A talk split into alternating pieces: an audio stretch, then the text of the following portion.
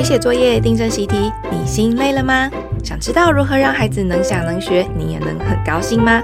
欢迎收听解题快一通，让您陪读放轻松。Hello，各位亲爱的听众朋友，欢迎回到解题快一通。今天是我们的小何要来谈语文。大家好，我是小何。诶，大家好，我是培瑜，哈哈。那开学快一个月啦，不知道爸爸妈妈或者是家里孩子们心情如何呢？应呃，应该放了很久的暑假，然后回到学校，现在应该都还没第一次段考吧？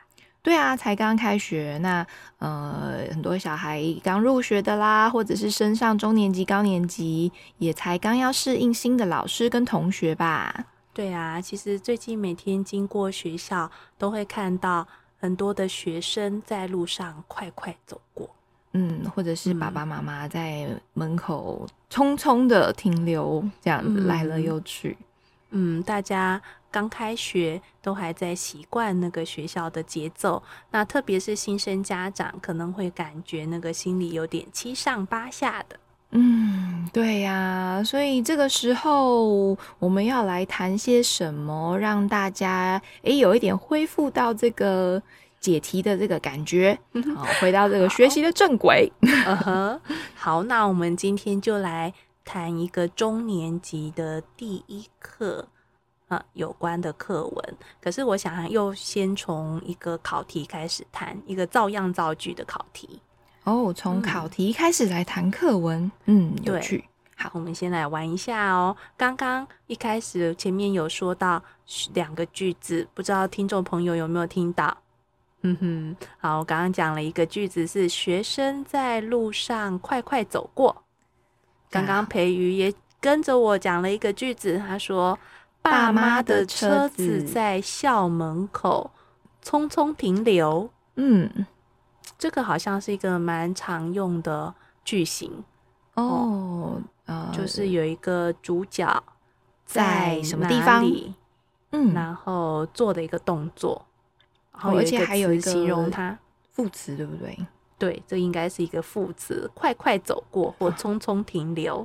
好，那我们先来出一个考题哦。好，我们先以像学生在路上快快走过。那如果这样照样造句的话，培瑜你会造什么？嗯、呃，我这个拆解一下哈，谁在哪里，怎么样的做什么动作？嗯，好，呃，因为既然是上学的场景，那我就会想说，好，我在操场慢慢散步。哦，厉害！真是一个很厉害的学生，好 会考试哦。对，因为他前面快快，我就只好慢慢了，这样改最安全，对不对？对啊，照样造句就是限制了我的想象。然后他说走过，你就说散步。对呀、啊，嗯，对，小时候我也是这样子写照样造句，这样就很安全。嗯、那我现在想问培瑜一件事哦，那如果有一个小孩他在考卷上写“阳光在枝头轻轻晃动”。你觉得这个句子如何？嗯，乍看之下觉得还蛮美的，有个光影晃动的感觉。嗯，嗯，但是再想一想，觉得怪怪的耶。嗯，有吗？嗯，我觉得蛮美的，就是那个画面感好清楚，就是你会想到自己抬头看着，对天空，透过那个眼神穿越树梢。对，好，那句子说阳光在枝头轻轻晃动，可是听起来就怪怪的，对不对？嗯，对。我我在想，第一个怪怪的感觉是，嗯，他跳脱了那个校门，校门跟操场。好，但这姑且不说，嗯、那他也不是一个人在那边做什么动作，他是阳光哎、欸，阳光哎、欸，我们通常。如果说什么在枝头轻轻的动，通常会说什么？哦，松鼠哦，对，松鼠在枝头轻轻跳动，嗯、哦，或是小鸟在枝头快乐唱歌。哦，对啊，有有一个动物它会做动作嘛？对，有一个东西，有一个主角，主角对，在某个地方做什么事，嗯，对不对？对，没错。好，所以这个句子很有趣哦。如果有人写说阳光在枝头轻轻晃动，会给人一个很怪的感觉。哦，那个怪的感觉就是你会觉得，诶，第一个阳光会在枝头上，嗯，晃动吗？嗯。感觉好像有人拿了一个手电筒在上面摇，对不对？嗯，光在枝头上晃动。嗯，到底什么在晃？好像应该，确实是有一个晃动、嗯、哦，可有那个晃动的感觉。可是这个到底晃动的是什么？晃动的是阳光吗？好哦，如果我回到刚刚想乍听之下想象的那个场景，我在树下往上看，然后穿过了树梢，看到了天空有阳光洒下来，在晃的东西是树吧？哎，对，通常如果你有那个画面的话，想象的画面，通常晃，通常我们看到晃动的是树枝，嗯哦，而不是阳光。哦，然后你会感到觉到光影的感觉，所以这个句子呢，其实正确的说法应该是枝头在阳光下轻轻晃动。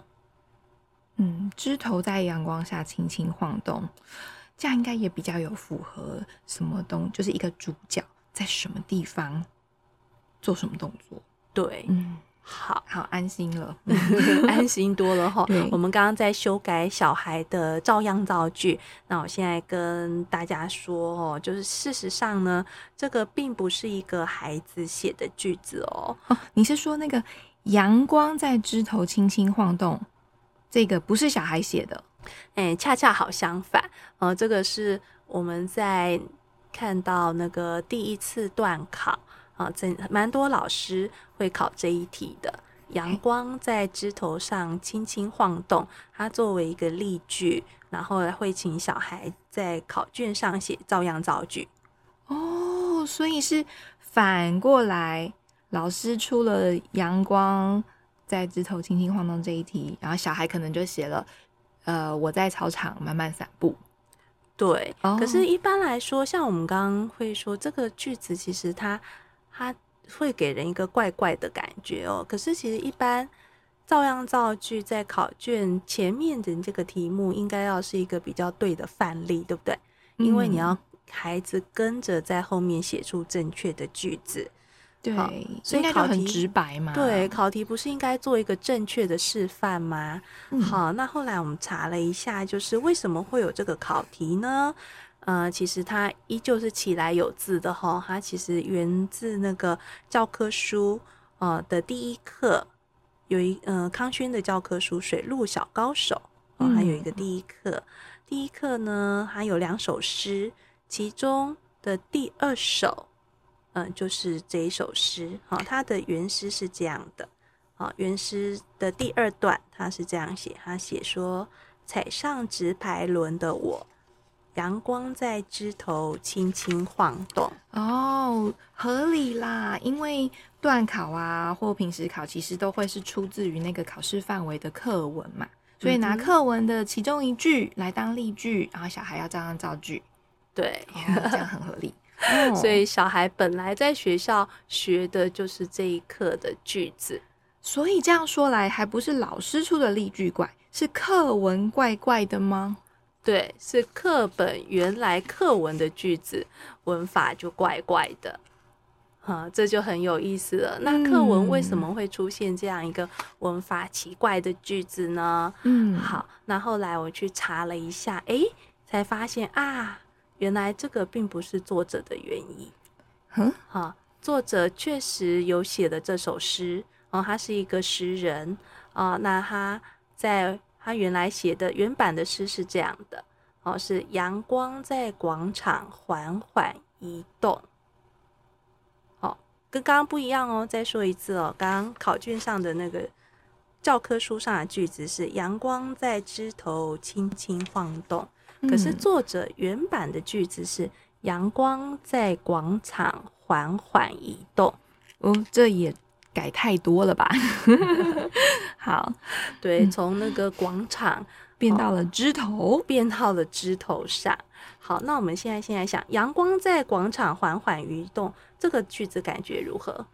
这个句子就呃，感觉很合理呀，啊。嗯，好像就是在一，我就在广场的旁边嘛，那看着阳光经过十分钟，它照射的那个角角度啊，落在地上被照亮的区块可能不一样啊，的移动的感觉。对，所以在我们的生活经验中，真的会看到阳光在广场上十分钟前、二十或十分钟后。它移动的位置不一样，你会看到它几公分、几公分的这样移动着哦。这个是一个会有的生活经验、嗯、哦。所以阳光在广场缓缓移动，原本原版的诗句是非常对的哦。嗯、那后来改的这个呃，阳光在枝头轻轻晃动哦，就变得怪怪的。那这就很有趣喽，就是原来呃，教科书编辑运采用了。诗人的这首诗，好，嗯，那为什么诗人的原版的创作没有出现在教科书上，而出现在教科书上的是另外一个句子？对啊，其实我好意外哦，原原来小何在呃森林小学在拿这个题材来教小孩的时候，还去。像侦探一样去追查他的原作。那但我们一般在读课本、读教科书的时候，它旁边就是会写那个呃作者是谁啊？那我们就并不会去怀疑说这个作者真的是这样写吗？因为它就是印在书上啦。嗯哦，对，这真的很有趣哦。其实呃，说一点关于这个诗的故事，就是原来我在看。这课课文的时候，我其实只是很好奇，很想听作者朗诵这首诗，嗯、所以我就到网络上 Google 了一下，嗯，想听作者亲自朗诵。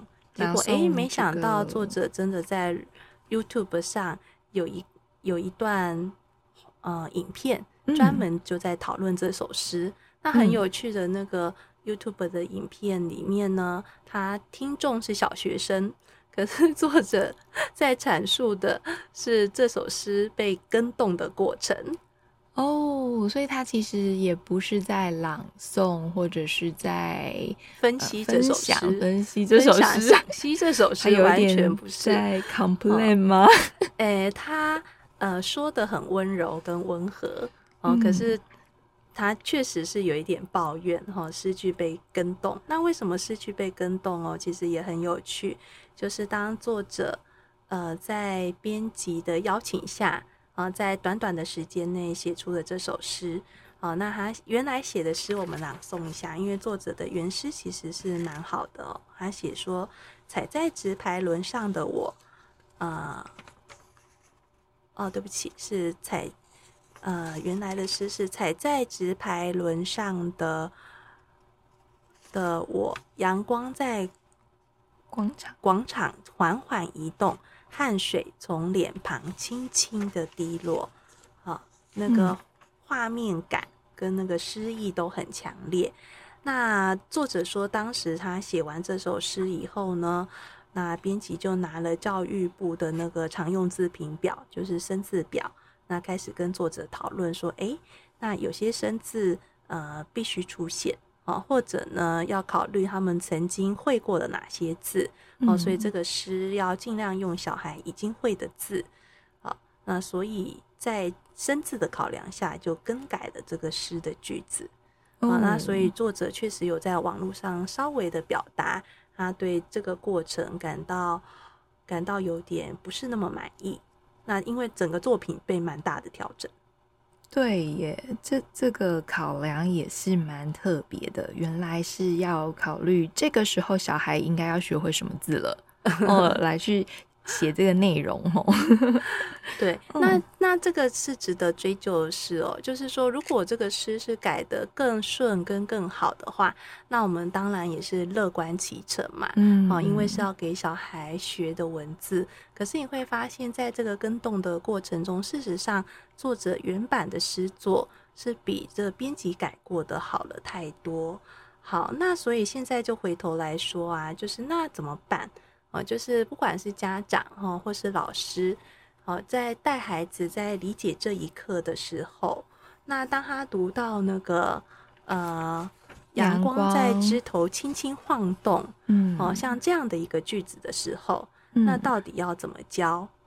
嗯，对，按照这个课文的话，我们。老师会该要怎么讲解这一句呢？嗯，对，好，那这个我们也想好了哈，就是如果我们真的要硬凹啊，啊，我们可以帮那个教科书的编辑说个话，啊，就是怎么说呢？就是因为这是一首诗嘛，哈，所以在写诗的时候，人难免会自我中心，好，所以事实上晃动的是枝头，那这时候自我中心的情况下。你就会写成阳光在晃动，那这叫做这用修辞学来说的话，它确实，呃，他们常说一种转化的手法。哦，那其实是一个人比较自我中心的，以自己的世界去看外在的世界上的时候，那你就会看到，哎，阳光在那里晃来晃去。哦，因为我跟枝头比较近，我跟树比较近。我不动，敌动，这样子，嗯、对，阳光在动，你就感觉到，哎、欸，阳光在那里晃。嗯哼。那可是我觉得这个其实就教学上哦，因为我们在做语文课哦，那在老师在教学的时候，其实是得要把作者的的这个诗意给说清楚，还有他那个违和感也要给说清楚。就是明明为什么明明是枝头在阳光下。晃动，那作者为什么偏偏要说成阳光在枝头上晃动？哦，所以这个其实在教学过程中是可以讨论清楚的。